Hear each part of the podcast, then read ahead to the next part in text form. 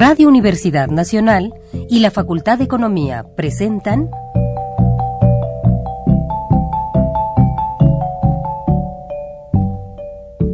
Los bienes terrenales.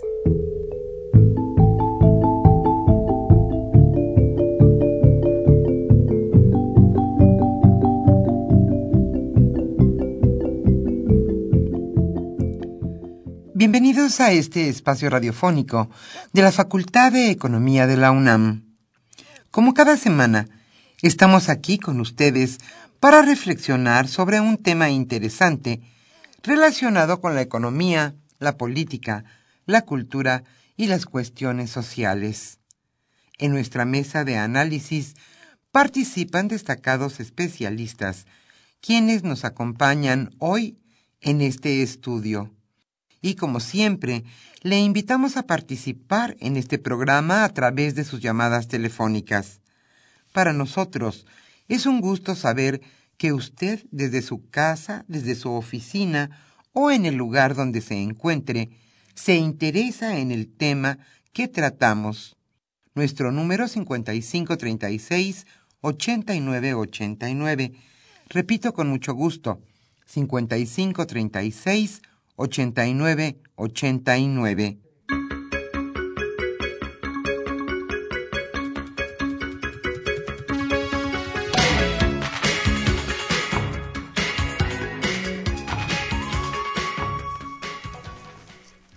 Como siempre, estamos aquí con ustedes en su programa Los bienes terrenales, programa de la Facultad de Economía de la UNAM. Hoy nos acompañan en los controles técnicos el señor Humberto Sánchez Castrejón y en los teléfonos estarán contestando con mucho gusto sus llamadas Pedro Rosales, Daniel Munguía y Freddy Segura. Ellos son estudiantes y egresados de la Facultad de Economía. El tema que hoy abordaremos en los bienes terrenales es la cumbre del Tratado de Libre Comercio de América del Norte. ¿Cuáles fueron los primeros compromisos? ¿Cuáles fueron los principales compromisos de los presidentes de Estados Unidos, Canadá y México en esta cumbre de líderes que se celebró en Toluca? Ese será nuestro tema hoy, la cumbre del Tratado de Libre Comercio de América del Norte. Como siempre, le invitamos a participar en este programa a través de sus llamadas telefónicas. Para nosotros es un gusto que usted se comunique a este programa. Hoy estaremos obsequiando la revista Economía Informa a los radioescuches, a los radioescuches que primeramente se comuniquen a nuestro teléfono. Antes de iniciar nuestra mesa de discusión, le invitamos a escuchar la economía durante la semana.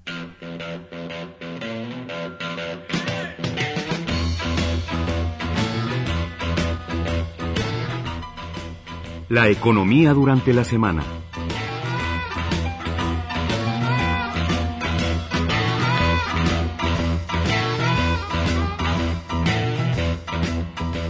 Como señalábamos, el tema que hoy abordaremos es la cumbre del Tratado de Libre Comercio de América del Norte. Y precisamente hablando de esta cumbre, algunos de los compromisos destacados fueron los siguientes. En prosperidad incluyente y compartida se suscribieron tres planes. La competitividad de América del Norte para elevar comercio e inversiones. La homologación del transporte y también el desarrollo de la fuerza laboral de la región. otros compromisos se dieron en el área de oportunidad y se incluyen los siguientes acuerdos pactar estrategias comunes en infraestructura y posibles tratados de energía. También la, la integridad empresarial y la cooperación en educación de calidad.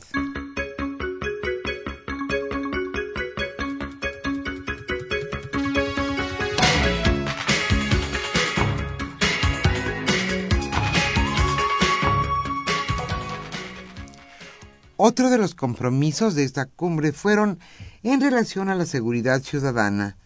Aquí se señaló que se debía atender riesgos endógenos y transnacionales con responsabilidad compartida y confianza mutua. También mejorar los mecanismos para la regulación del sector financiero con el fin de frenar el lavado de dinero. Y otro punto fue nuevas áreas de cooperación para combatir el tráfico de drogas, de armas y otros comercios ilícitos.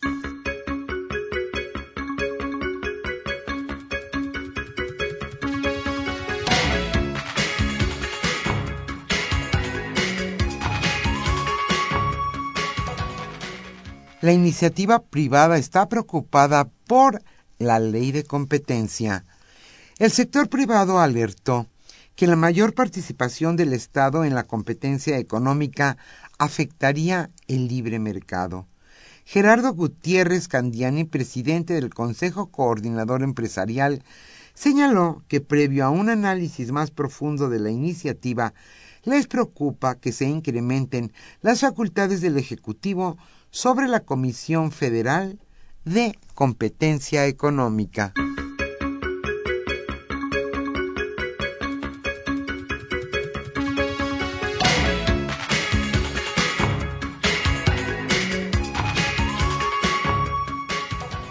Y lo que tenía que pasar pasó. Facebook compró WhatsApp.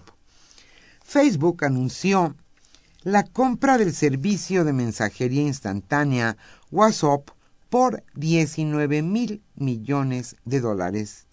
Esta adquisición es una nueva medida de la gigante red social para extenderse globalmente.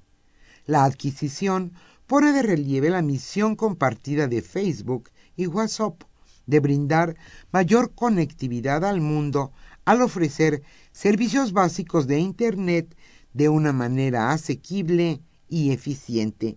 Esto lo indicó en un comunicado Facebook.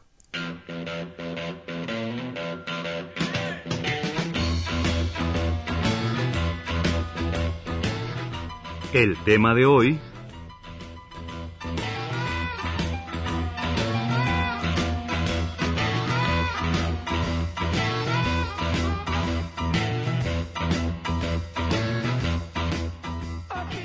Como señalamos al inicio de este programa, el tema que hoy abordaremos en nuestra mesa de análisis es la cumbre del Tratado de Libre Comercio de, América del Norte. Nos acompañan hoy en este estudio y es un gusto para nosotros que estén con nosotros Saúl Herrera Aguilar y la maestra Dulce María León Pérez. Ellos son catedráticos de la Facultad de Economía de la UNAM y charlarán hoy viernes con Carlos Javier Cabrera Adame sobre este destacado e importantísimo tema en la agenda nacional. ¿Cuáles fueron los principales compromisos de esta cumbre que se realizó esta semana en Toluca? Hoy charlaremos sobre esto y como siempre le invitamos a participar en este programa a través de sus llamadas telefónicas. A los, a los primeros radioescuchas que se comuniquen a los bienes terrenales les estaremos obsequiando la revista Economía Informa y hoy estaremos escuchando música de Estados Unidos.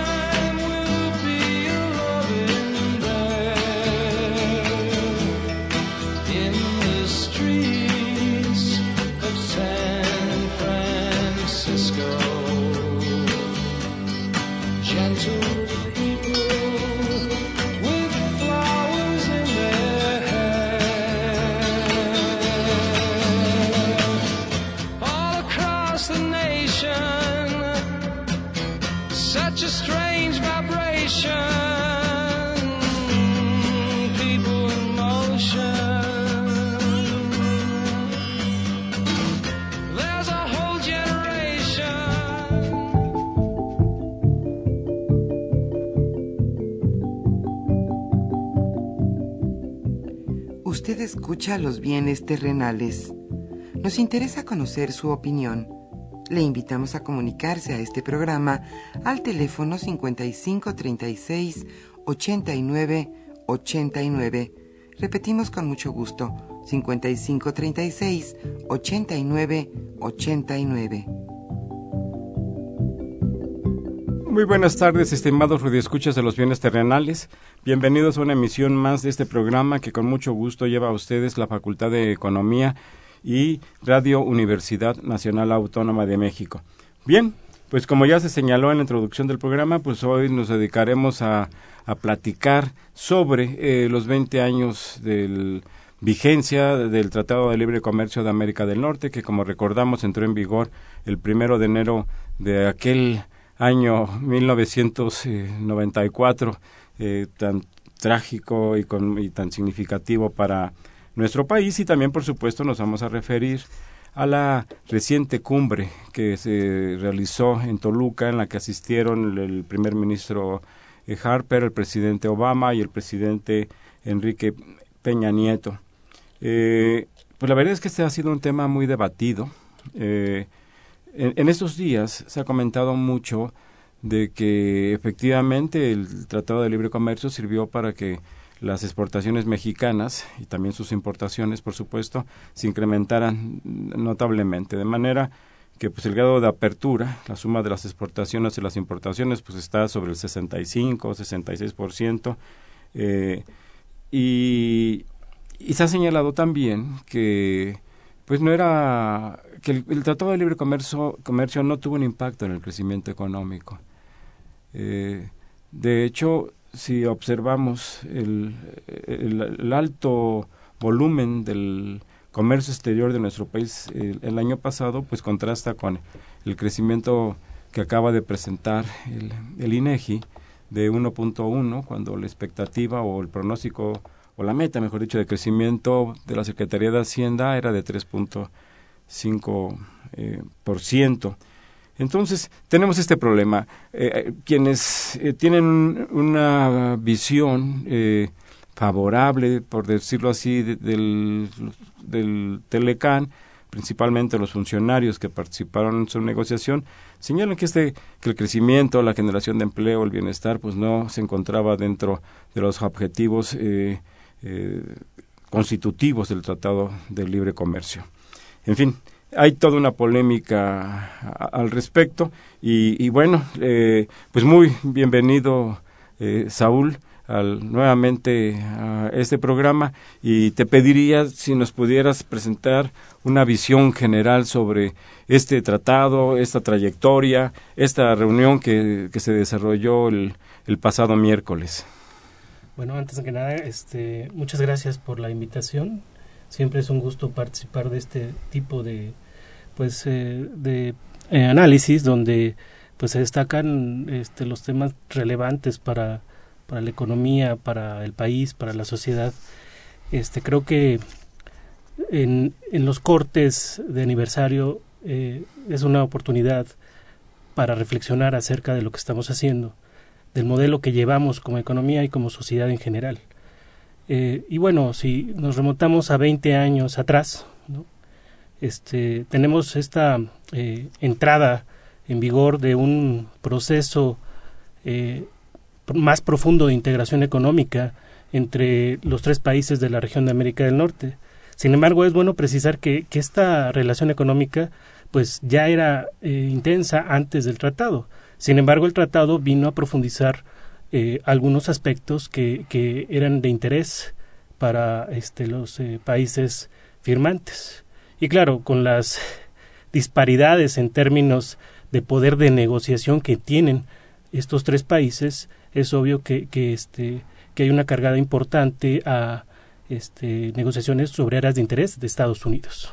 Entonces, si uno revisa los capítulos que conforman el Tratado de Libre Comercio, ¿no? por ejemplo, este, si hablamos de los primeros, eh, las primeras secciones, donde hay este, referencia, por ejemplo, al comercio de bienes o a las reglas de origen, eh, es un, digamos, es un acuerdo que está centrado en una mayor facilidad de comercio de entrada. este, no es un acuerdo que, que vaya más allá en la cooperación. E, en ese sentido, Saúl, eh, tendrían sentido eh, las eh, argumentaciones que se han presentado recientemente en el sentido de que el, el Tratado de Libre Comercio de América del Norte realmente lo que buscaba era simplemente facilitar y ampliar el comercio entre estos tres países? Eh, pues de entrada es, ese era, digamos que el, uno de los objetivos, ¿no? aunque, uno, si uno revisa, este, por ejemplo, en, en el primer capítulo, que son los objetivos, hay una pequeña eh, mención a impulsar, por ejemplo, cuestiones de bienestar y de empleo, pero nada más, hasta ahí se queda. No dice cómo.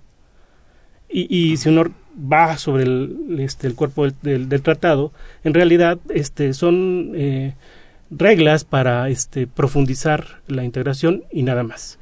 Pero ¿cómo se manejó en México hace 20 años, cuando se planteó que se iban a iniciar las, las negociaciones para eh, concretar este tratado de libre comercio? Mucho se vendió la idea, se argumentó de que esto serviría para generar el empleo, para proyectar a nuestro país al primer mundo, para eh, aumentar eh, la, la, tecnología, eh, la, la, competitividad de las empresas, para establecer encadenamientos industriales. Así e, eso lo argumentaba el, el presidente eh, Salinas. Sí. Y finalmente, pues también se hablaba del Tratado de Libre Comercio, eh, pues como una acción que completaría el esquema modernizador, así le llamó el presidente Salinas de Gortari, que nos llevaría a, al desarrollo, a tener mayores tasas de crecimiento. Claro. Sí, es que, bueno, una cosa es eh, el proceso de negociación y otra cosa cómo se eh, justifica en nuestro país. Este, yo recuerdo el mensaje de Jaime Serrapuche ante el Congreso para este, que el Congreso aprobara este, la firma del tratado, ¿no? Y dentro de ello sí se hablaba de, de que es una pieza fundamental como, este, digamos, un, un motor de desarrollo este, que está basado en el sector externo. Entonces, ese es obviamente un complemento un, un, o una pieza más bien de un engranaje que es un cambio de modelo orientado hacia este, el sector externo como motor del desarrollo. Entonces yo, yo comentaba este, hacia una plática con, con, compañeros de la facultad eh, eh, en la mañana sobre esta idea del motor de desarrollo. Entonces uno puede digamos, este, identificando que, el motor. Que el sector externo se, sí. y la actividad exportadora se convertirían en, en el impulso al crecimiento sí. del país. Vamos a hablar, por ¿Y, ejemplo, ¿y qué, ¿y qué pasó? En términos este, de identificar a, a, la economía como un vehículo, como un auto, ¿no? Tú puedes esperar que este, las vialidades sean adecuadas, que tengas la velocidad adecuada, que, que no tengas obstáculos a, a, circular. Pero ¿qué pasa con el motor? El motor es, es digamos, son, son factores externos yo digo que no, el motor debe ser este, la, economía inter, la economía interna. Entonces el motor de un vehículo es el que está dentro del vehículo y da la fuerza para moverse. Hay factores externos que son este, favorables, o si uno busca que sean favorables, ¿no? Pero creo que basar la apuesta total en el sector externo es una cuestión que hay que revisar, ¿no? Es una apuesta muy complicada porque sí pues el comercio internacional pues no siempre depende eh, o no está no está en, en las manos de los países sobre todo en el caso de México no está en las manos de los gobernantes porque sí. depende del dinamismo económico de otros países de las prácticas eh, pues no no económicas para para obstaculizar algunos eh, intercambios uh -huh. de algunos productos como ha sucedido en el caso de México pero regresando un poco al tema eh, la, nuestra, la apuesta del país fue por eh, desarrollarse eh, a través del sector externo. Eh, entonces, si pudiéramos ver, si, si para efectos de análisis pudiéramos separar un poco el desarrollo del tratado, podríamos decir que fue un tratado exitoso. Y si lo viéramos en términos de un instrumento para conseguir el desarrollo eh, y el crecimiento económico del país, diríamos que no bastó, que no fue suficiente, que fue una herramienta simplemente, que fue un instrumento, pero que, eh, que no, definitivamente no fue suficiente para que nuestro país alcanzara el crecimiento económico, sí. y menos el desarrollo. Yo creo que este, en ese sentido, eh, el tratado fue sobredimensionado en, en su relevancia o sea, sí es importante el sector externo, pero no debe ser el más importante. Este, y menos el único. bueno, ahora es el único, ¿no? Porque si uno revisa el grado de apertura de la economía, ese, con ese porcentaje de más del 60% y lo compara con lo que existe en Estados Unidos, Estados Unidos no tiene más de 20, poco, poco más de 20% de grado de apertura sumando exportaciones e importaciones. Es decir, ellos dependen en gran medida de lo que hacen internamente o de las decisiones que se toman al interior de la economía, porque bueno, es cierto es que eh, gran parte de la actividad de las firmas norteamericanas está centrada fuera de las fronteras de Estados Unidos, pero a fin de cuentas las decisiones se toman dentro del territorio. O sea, esa es el, la, gran diferencia entre dos, este, digamos, eh, tipos de economías. Una, una economía avanzada que tiene eh, cerca del este 76, 77% de este componente interno, o sea, de, digamos gasto interno, demanda interna, ¿sí? demanda interna y este México que tiene un mercado interno, una demanda interna constreñida.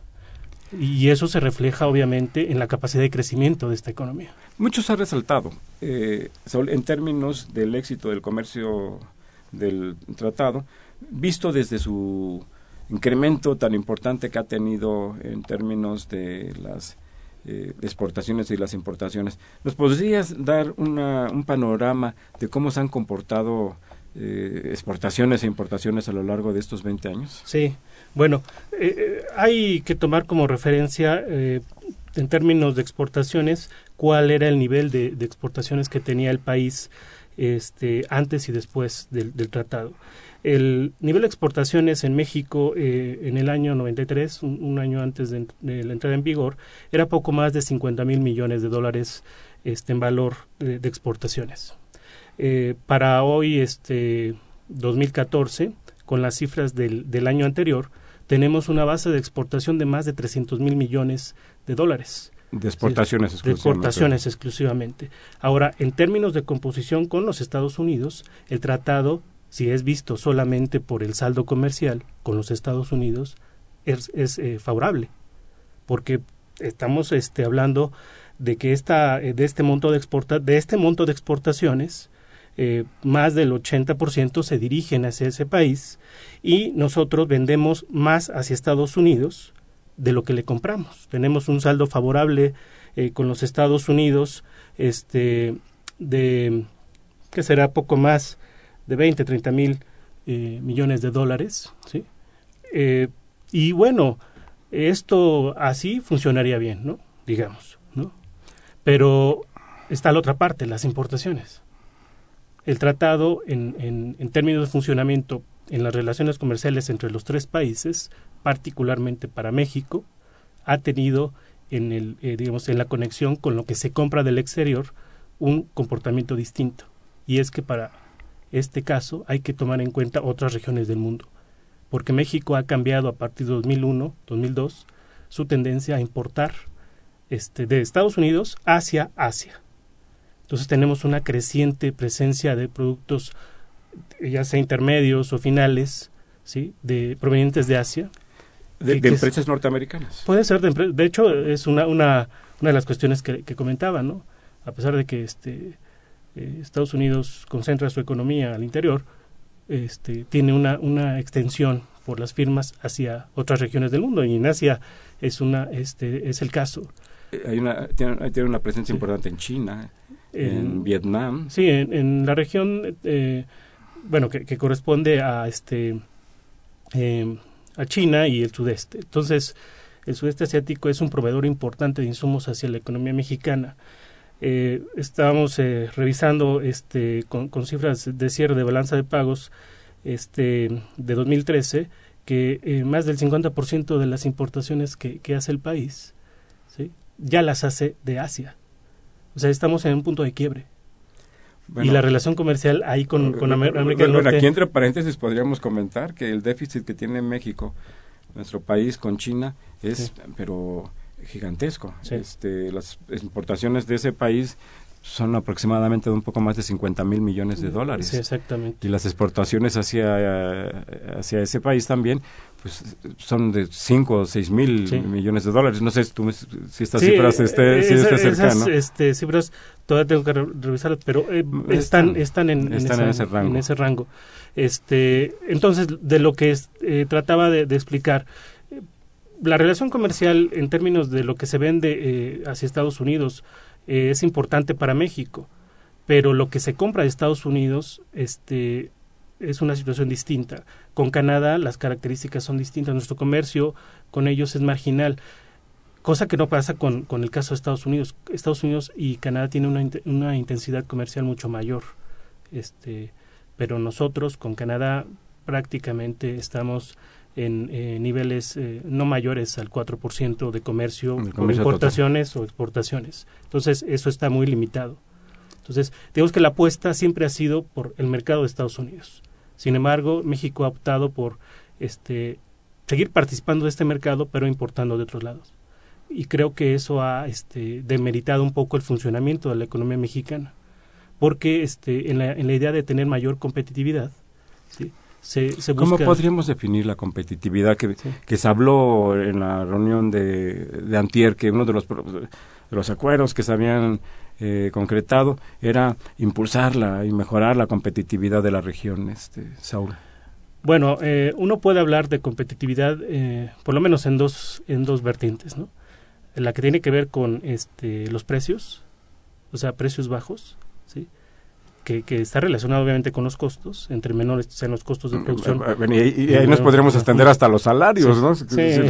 buscar basar la competitividad en salarios bajos, pero Sí, sí, claro. Pero en este otro, aspecto, ¿en qué otros, el otro aspecto digo que eso sería muy lamentable que, es la, la, la eficiencia, en esos términos, la eficiencia este, de los factores, es decir, la capacidad que tienen los factores para producir más en menos tiempo, aprovechando o haciendo efectivas economías de escala. Y también contando con infraestructura, con facilidades de comercio, con respeto a los derechos de propiedad o profundización. Sí. que tiene que ver con esta posibilidad de, este, de, de tener este, las condiciones adecuadas y favorables para que la producción sea lo más eficiente eh, eficientemente posible.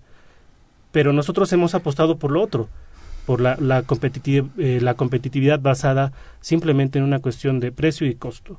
Y creo que este, la apuesta ha sido este, pues negativa porque se ha apostado por el, el, factor competitivo que tiene la economía en términos, digamos, de, de dotación de mano de obra barata y ah, bueno, eso explica un poco el por qué México se ha convertido en este importador y después exportador y en esta idea de, este de bienes que son maquilados en México. En, esta idea de las importaciones, Saúl, yo creo que, que, hay, hay, algo de razón cuando se dice, bueno, es que el, Tratado de Libre Comercio no, no buscaba impulsar el crecimiento económico, ni mejorar la, la competitividad, ni, ni la productividad.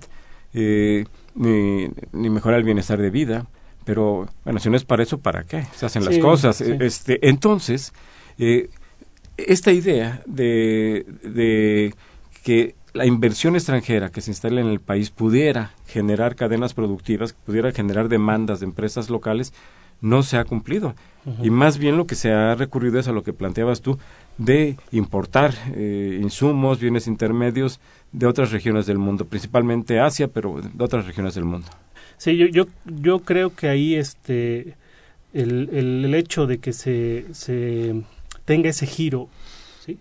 nos da este, una limitación muy fuerte, porque este, si uno revisa digamos, la relación que existe entre el crecimiento del comercio y el crecimiento de la economía, esta, digamos, eh, poca eh, relación que existe entre las exportaciones y las importaciones tienen, que tiene una dinámica distinta al resto de la economía, este, se explica por, por la incapacidad de incorporar, ¿no?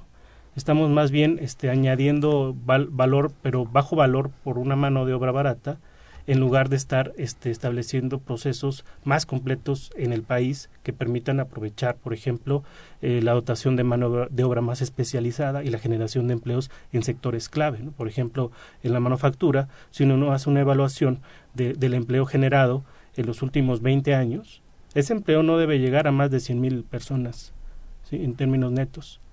anuales. Este, no, en totales. O sea, estamos hablando de que, de que en términos netos, este, si hablamos de empleo formal, la manufactura no ha generado empleos. O sea, prácticamente no está generando empleos. Y, y, mucho de, y muchas de las razones es esa. O sea, este, la idea es eh, aprovechar eh, insumos baratos de Asia, este, aprovechar la mano de obra barata de México y exportar sin tener un impacto más allá de eso.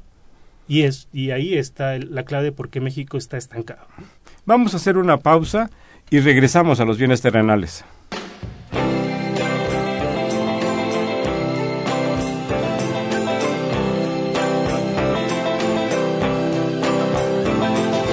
Once upon a time you dressed so fine, threw the bumps of dime in your prime. Then you people call, say beware doll, you're bound to fall. You thought they were all kidding. You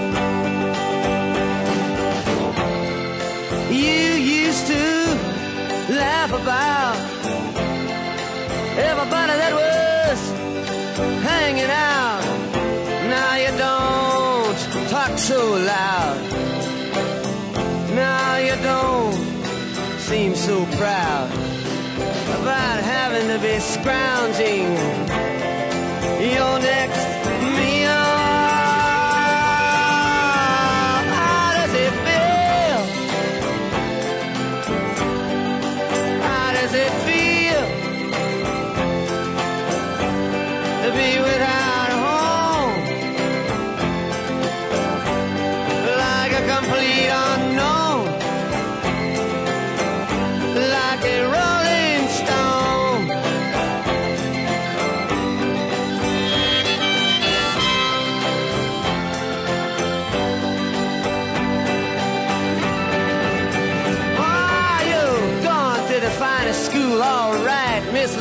you know you only used to get juiced in it.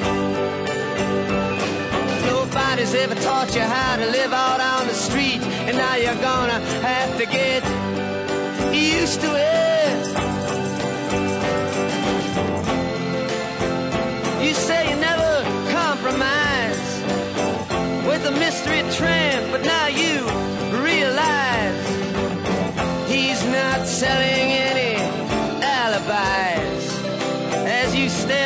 Vacuum of his eyes and say, Do you want to make a deal?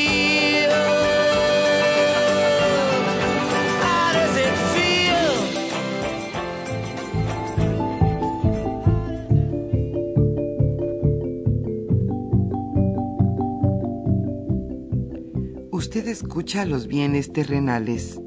Nos interesa conocer su opinión. Le invitamos a comunicarse a este programa al teléfono 5536 89 89. Repetimos con mucho gusto, 5536 89 89.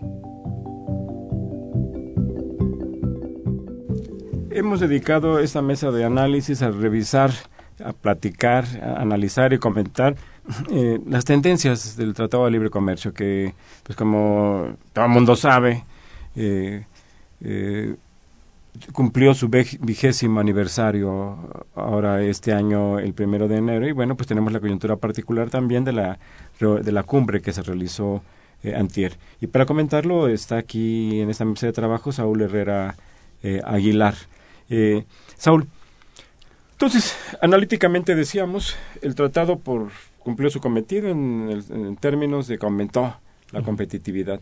También hay, hay quien argumenta, quien ha señalado que el propio tratado eh, introdujo un impulso al crecimiento económico, el que se observó en México en, en 96. Habría que recordar que hubo una recuperación muy rápida de la crisis del año de 95 hasta el año 2000. Ha- Habría que considerar también que fue una época de crecimiento muy importante de Estados Unidos y, a nivel mundial también, pero se ha señalado eso. Se ha dicho, bueno, pero esa pauta eh, se agotó. Eh, eh, si hiciéramos un balance en términos del crecimiento económico en los últimos 20 años, ¿qué, lo- qué- podríamos señalar? Claro. E- Es un poco en el sentido que, que comentabas. El crecimiento comparado, por ejemplo, con la década de los ochentas, en la década de los noventas eh, logró este, recuperarse y mucho se, se dijo que esa, recuperación eh, estaba explicada por las reformas que se emprendieron, este, por ejemplo, en, la administración de Carlos Salinas, de Gortari, ¿no? Entonces, eh, si hacemos un, comparativo de crecimiento por sexenio, digamos por decirlo, y este tomamos eh, como punto de partida incluso un poco más atrás la década de los 70, inicio de la década de los 70. Por ejemplo, entre el 71 y el 76, la economía crecía a más del 6%. Entre 77 y 82, claro, con el factor del petróleo y, y, y este y todos los problemas de desajuste que habían, siete- más de 7%, ¿no?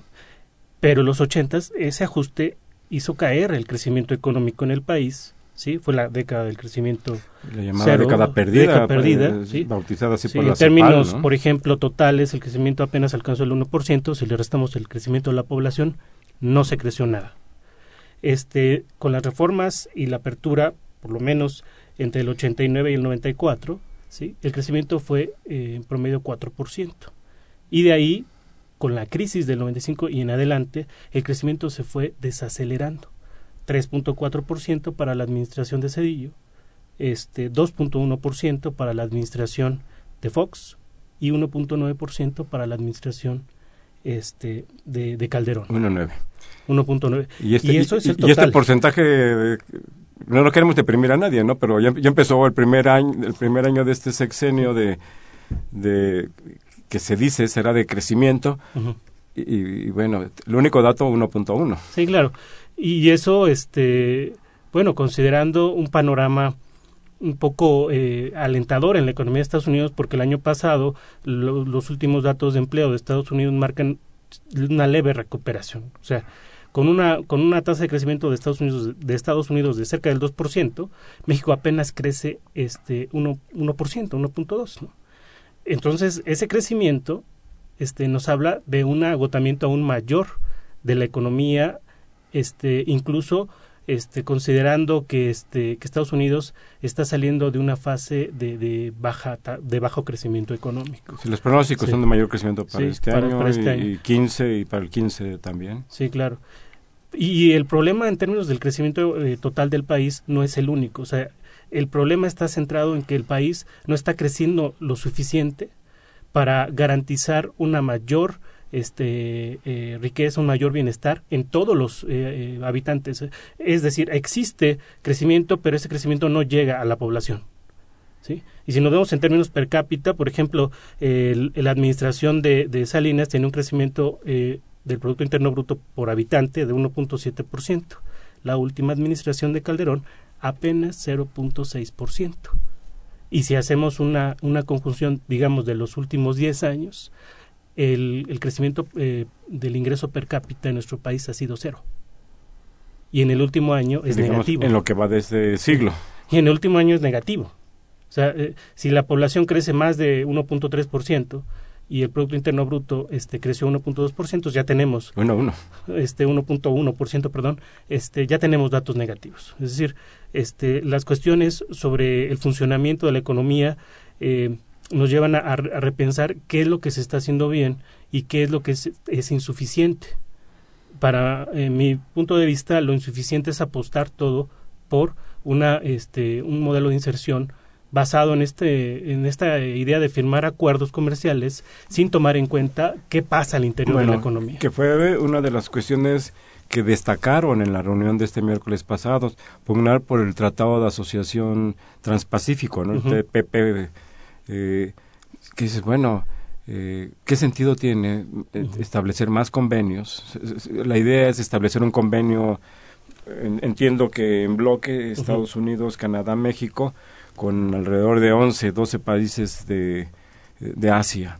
Eh, uno puede preguntarse, bueno, ¿para qué tantos eh, eh, tratados comerciales? Eh, inclusive se pregona, se dice, se presume, México es el país del mundo que más convenios... Eh, eh, más, más, de 30 acuerdos de libre comercio y, y, este, y, este, ¿y qué significa? Y que ni en términos de la diversificación del comercio internacional, en términos de la diversificación de las exportaciones, ni tampoco en términos del crecimiento económico, porque se podrá argumentar, bueno, una cosa son los tratados comerciales que buscan ampliar el comercio y otro el problema del crecimiento. Bueno, pero una política económica, una política comercial, una política cambiaria, una política fiscal y monetaria y tal, te debe estar instrumentada para mejorar el bienestar de la población, para impulsar el crecimiento económico, para impulsar el empleo, porque si no, ¿qué sentido tiene? Este, Si el propósito es eh, únicamente eh, lograr más y más tratados comerciales, pues parece que esto no tiene sentido. ¿no? Sí, hay una, desconexión total entre, entre el sector exportador o el sector que tiene que ver con, con, este, con la economía externa en México con, con lo interno. Entonces, esta tendencia de, de, de, debilitamiento de la economía mexicana pareciera que va en contrasentido al incremento en el flujo de comercio con el mundo. La plataforma de exportación crece, eh, es espectacular, seis, seis veces se ha, este, multiplicado en los últimos 30 años, pero eso no se manifiesta en tasas mayores de crecimiento, en mayor bienestar, en menos pobreza, en menos empleo. Entonces, hay algo que no está funcionando y ese algo que no está funcionando es la forma de inserción. La forma de inserción yo creo que este, debe ser replanteada no por la apuesta de la firma a diestra y siniestra de, acuerdos comerciales, sino la búsqueda de mercados adecuados y también de, este, de, una estructura productiva cargada a sectores donde sí hay competitividad y se puede tener competitividad. Pero también se debe tomar en cuenta que México y la estructura productiva que hay en el país necesitan de cierto apoyo, de cierta, este, de, un impulso. De una política industrial. Sí, exactamente. de la que ha carecido, de la que ha, de la que ha carecido el país, este, pues prácticamente desde los años en que se instrumentó precisamente el, el Telecán. Exactamente. Vamos a hacer una pausa y regresamos a los bienes terrenales.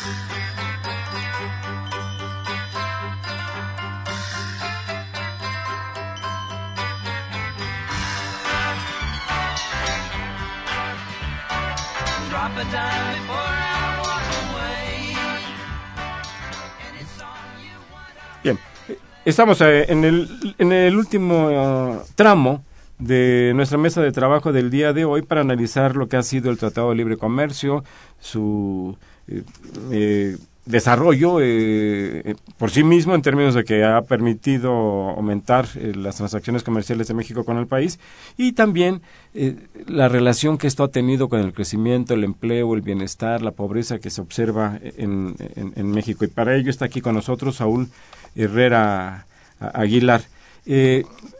Saúl, si no tienes inconveniente, vamos a comentar, eh, a presentar algunas de las observaciones, comentarios de nuestros radioescuchas.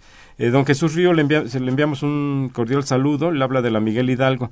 Plantea, si nos atenemos a la conferencia de prensa que dieron al final de su encuentro, los presidentes, eh, los resultados son, son pocos para México Canadá no dio un paso atrás con las visas, eh, con las visas. Estados Unidos no dio nada a cambio con el obsequio de la reforma energética. Nos pregunta nuestra opinión. Bueno, Adelante, Yo por tengo favor. esta, esta, digamos, eh, idea de que este es bueno sacarse la foto para este, celebrar un aniversario, ¿verdad? Este, Claro, pues, siempre es la foto del recuerdo. Sí, claro. Y bueno, estar ahí este, dando la palmada en la espalda a, este, al socio, pero por el otro lado este, a buscar los propios intereses. Y eso es algo que, que hay que reconocer. Eh, como, como proyecto de nación nos falta tener un, un- interés bien definido. Entonces, ese tipo de reuniones eh, difícilmente van a tener otros resultados si no sabemos negociar a partir de un interés en particular o un interés bien marcado. Sí, Eh, e- esa es, digamos, mi, mi, mi percepción sobre este tipo de, de reuniones. Eh, parece que no, no, no hubo resultados. Este, buenas tardes, ma- Buenas maestra. tardes. Maestra, ¿cómo está? Eh, tuvo un problema para En poder llegar, pero tránsito, afortunadamente pero ya se incorporó aquí con nosotros. Eh, Gerardo Rocha nos habla de la, de la delegación Venustiano Carranza.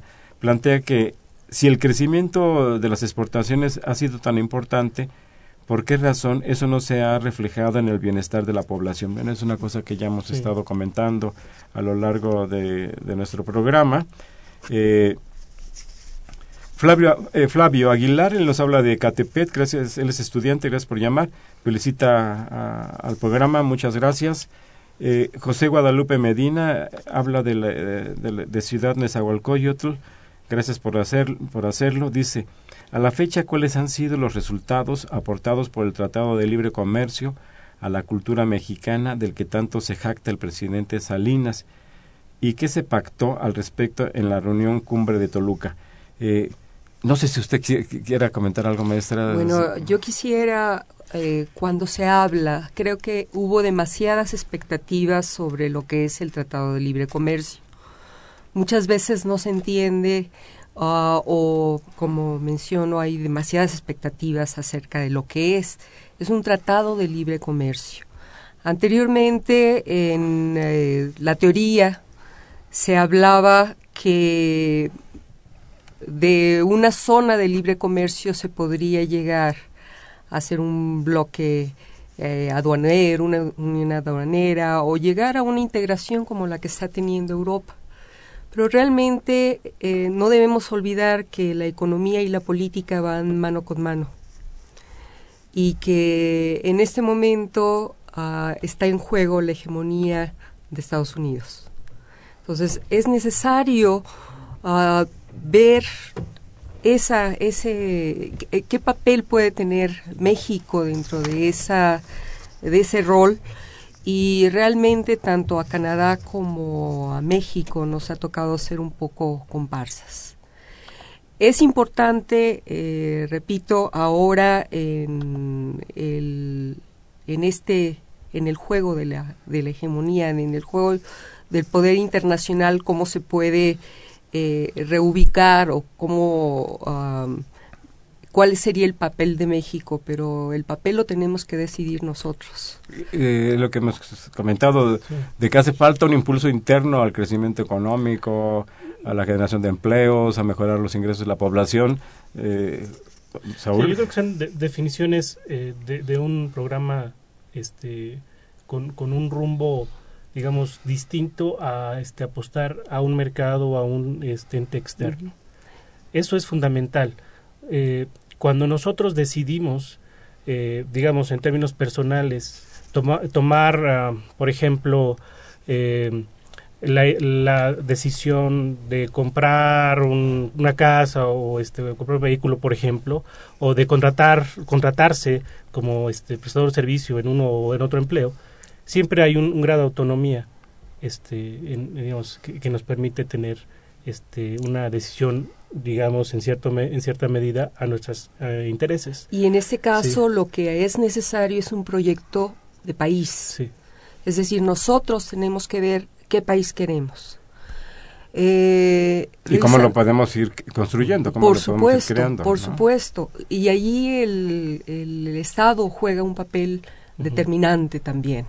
Yo creo que es, no solamente es el Estado, sino también, este, en cierta forma, cómo eh, este, el Estado representa a, este, a intereses adecuados o intereses que realmente tienen una idea de, de un proyecto nacional. ¿no? Por supuesto, O sea, por ah, eso el- hablamos sí. de que es político Sí. y económico. Es un juego de negociación.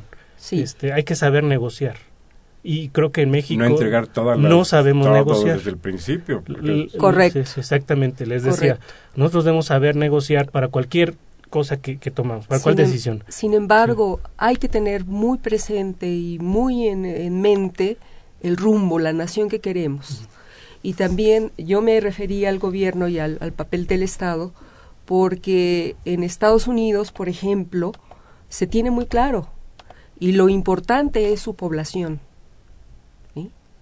Es en este momento el presidente Obama y eh, el Congreso está, está viendo precisamente eh, la mejora en cuanto a empleo, la mejora de niveles de vida de su población. Nosotros debemos hacer lo mismo, no esperar a que Estados Unidos, al ser el país más importante en el mundo, sea la locomotora y nosotros el cabuz, seguir eh, siguiéndolo. Es increíble, pero antes de la Revolución Norteamericana, si se veía, de la independencia americana, si se veía cuál sería en América el país que podría ser líder, se decía es México. Por historia, por recursos, por todo es México. Y en la actualidad se está discutiendo nuevamente, México no se puede quedar. Tiene, tiene recursos, tiene todo, pero es necesario tener esa visión de futuro. Lamentablemente nos hemos rezagado notoriamente. Don Leopoldo Ruiz Gutiérrez, le enviamos un saludo muy afectuoso. Él es profesor de la Prepa 6. Gracias por llamarnos. Plantea, ¿cómo se desenvolvió el Telecán en los gobiernos de Fox y Calderón? Eh, y, y, y, y, agrega, ¿a qué aspira México en, esta, en la cumbre pasada del Telecán? ¿Y cuáles son los resultados reales para México?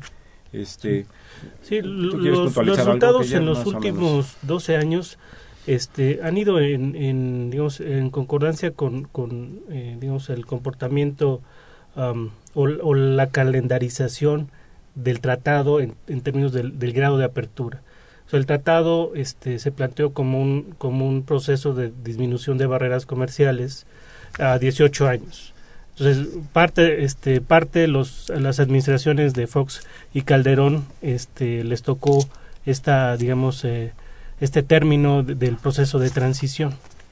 Y este en cierto sentido la, la, este, la dinámica del sector externo, eh, aunque en los últimos años de Calderón fue negativa, este, permitió seguir exportando.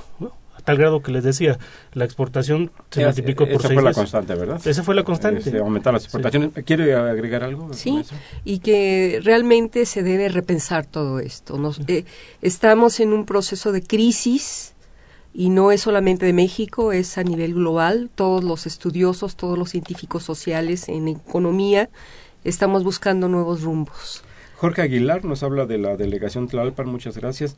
Eh, pregunta, ¿cuál de los tres sectores económicos se ha visto, eh, en el país se uh -huh. ha visto más beneficiado con la puesta en marcha del Telecán? Yo este no no no lo definiría a este a, a ese grado de está muy, solamente de, está muy agregado. Lo que pasa es que si hacemos una este, revisión de las relaciones comerciales entre los tres países se circunscriben a cinco fracciones arancelarias: uh -huh. petróleo, este automóviles, automóviles, este equipo electrónico uh -huh. y párale, ¿no? O sea, hasta ahí.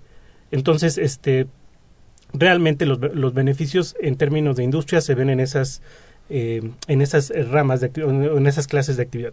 Y luego, si vemos al, al sector servicios, ahí es claro. La, el sector este, financiero, financiero bancario. Eh, eh, o sea, toda la actividad financiera y bancaria, este, y uh, en cierta manera la actividad comercial, donde hay una presencia importante de empresas norteamericanas que llegan y se asientan en el país y el comercio al minorista particularmente. Y que fue, ahí, que fue precisamente uno María. de los eh, eh, objetivos por parte de Estados Unidos en el, en el Telecán. Fue un tratado modelo que se seguiría posteriormente en cuanto a lo que era inversión extranjera, lo que era servicios. Hay un apartado de servicios, ¿no? Entonces, incluye educación, incluye aspectos entonces, importantes. Exactamente. Ahora en la reunión de Toluca se hizo énfasis en esa situación. Pero bueno, quisiéramos que llegaran más allá, por ejemplo, con como lo está haciendo la Unión Europea en cuanto a tratar de homologar títulos, que no lo tenemos. Este, Ángel Camino, muchas gracias por llamarnos. Él habla de la delegación Cuauhtémoc. Plantea, dice, México no gana nada con todos los tratados de libre comercio. Muchas de las exportaciones que realiza nuestro país provienen del capital extranjero. Pues es a lo que hemos estado comentando. Exacto. Estamos ya en la parte final, maestra Dulce María. Eh, León Pérez, es una pena que, que no la Es hayamos podido escuchar desde el principio, pero bueno, así está la situación de este de nuestra ciudad. No sé si quiera usted eh, hacer un comentario para cerrar nuestro programa, Dulce Eh, María. es- Simplemente con el último comentario que hubo, en efecto, estamos en una cadena de producción global y son las empresas multinacionales las que están haciendo estos encadenamientos. Entonces, eh, la lógica obedece a los intereses de- del capital, pero hay grados de libertad que podemos utilizar, que podemos hacer. Eh, vamos a dar eh, un comentario, pero no tenemos, no tengo, no, está- no tengo el nombre de nuestra red escucha. Dice aquí en México, pero voy a transmitir, voy a transmitir el mensaje que nos hicieron llegar.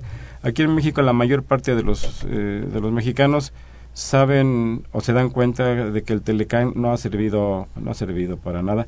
Hay que fortalecer el mercado interno. Este transmitimos a nuestro anónimo Radio Escucha que también le enviamos un saludo donde quiera que se encuentre. Saúl, un último comentario. Sí, el último comentario va muy, en el sentido de, de las expectativas y los alcances de esta reunión. El Tratado de Libre Comercio es un, eh, tiene sus limitantes, ha funcionado para ciertos aspectos, la economía no, no, tra- no, no está caminando bien. Hay ocho acuerdos que nada tienen que ver con, con la profundización, por ejemplo, en temas de cooperación más allá de, de la cooperación de seguridad o, o, este, o la búsqueda de la competitividad, pero vista de, de este, digamos, desde la perspectiva de costos y ya. Entonces, yo creo que, que nosotros tenemos la oportunidad como, como país de, de tener otras posiciones de negociación y ahí debemos ir. Se nos ha agotado el tiempo. Eh, le agradezco mucho a la doctora Dulce María León Pérez por habernos acompañado esta tarde. Al maestro Saúl Herrera Aguilar, muchas gracias, por estar aquí en nuestro programa. A ustedes, muchas gracias por escucharnos, por llamarnos. Les recuerdo que Los Bienes Terrenales es un programa de la Facultad de Economía y de Radio Universidad Nacional Autónoma de México. Muchas gracias, muy buenas tardes. Los esperamos el próximo viernes.